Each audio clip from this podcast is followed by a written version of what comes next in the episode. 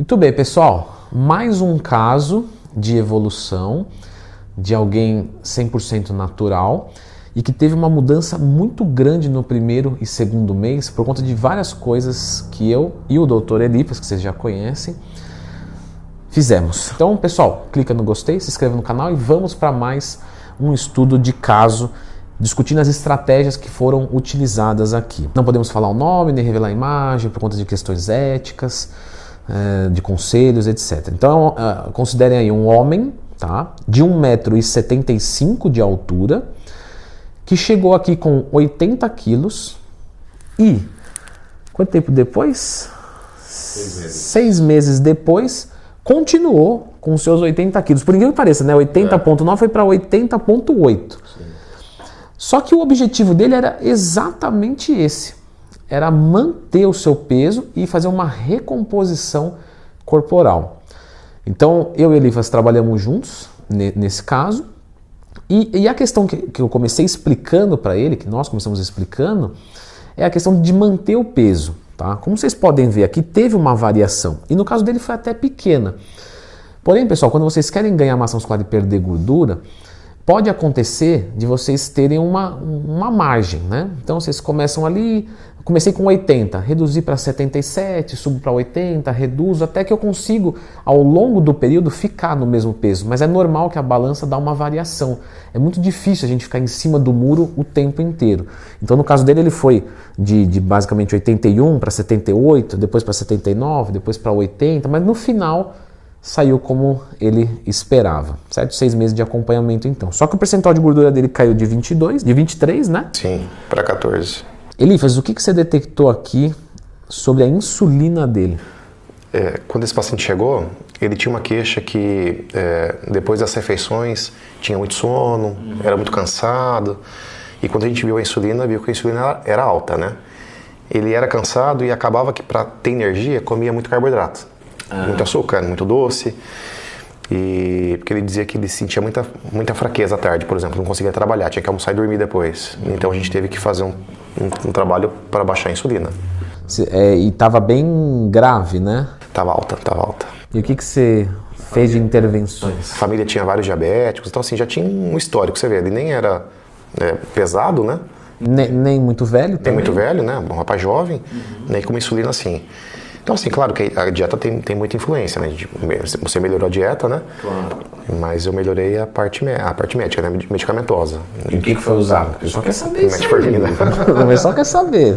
É, muito bom. É. Então, você vê quando trabalha junto vai, vai muito bem. Eu, eu, eu entendi que a minha parte era limitada, mas o Elifas entrou muito bem ali e resolveu. Só que não era só isso, né? Tava ruim. Então ele tinha. É, é, assim, você pensa, um rapaz jovem para ter testosterona alta. E esse rapaz, não sei se é porque era muito estressado, não dormia bem, tinha também uma testosterona baixa.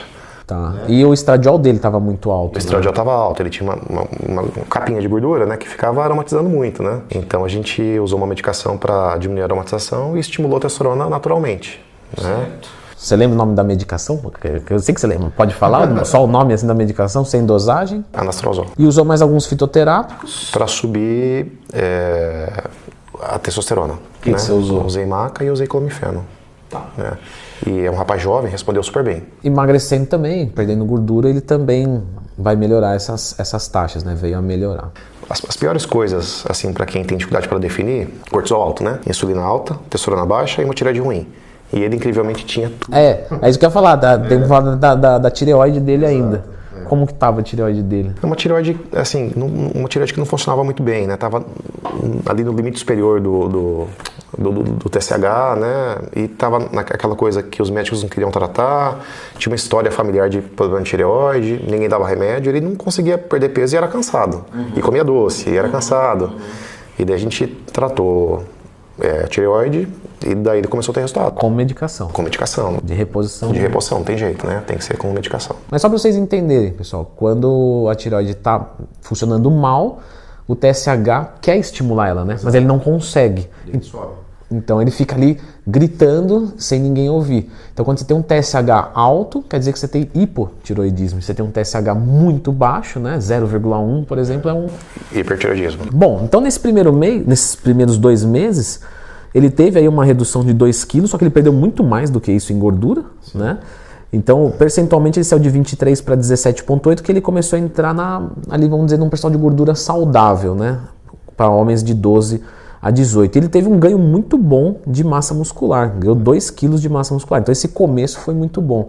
Eu queria comentar que a gente começou sem fazer muito aeróbico, tá? Porque ele tinha um problema no joelho também e isso limitava ele de fazer muito aeróbico. Então, assim, vamos ficar numa coisa no elíptico, mais leve, sem impacto. Lembrando que o impacto é bom, tá, pessoal? É, o pessoal fala muito de impacto, mas o impacto gera um efeito que chama eletropieso. E esse tipo de carga melhora a é, densidade mineral óssea e tudo mais, mas é que a articulação estava limitando. Então a gente começou um pouquinho mais tranquilo dos aeróbicos e focamos mais na musculação para gerar o gasto energético e aumentar a massa muscular. Uh, é bem legal comentar aqui que ele é, tinha uma, uma rotina um pouco diferente. Então teve um tratamento dietético bem diferente.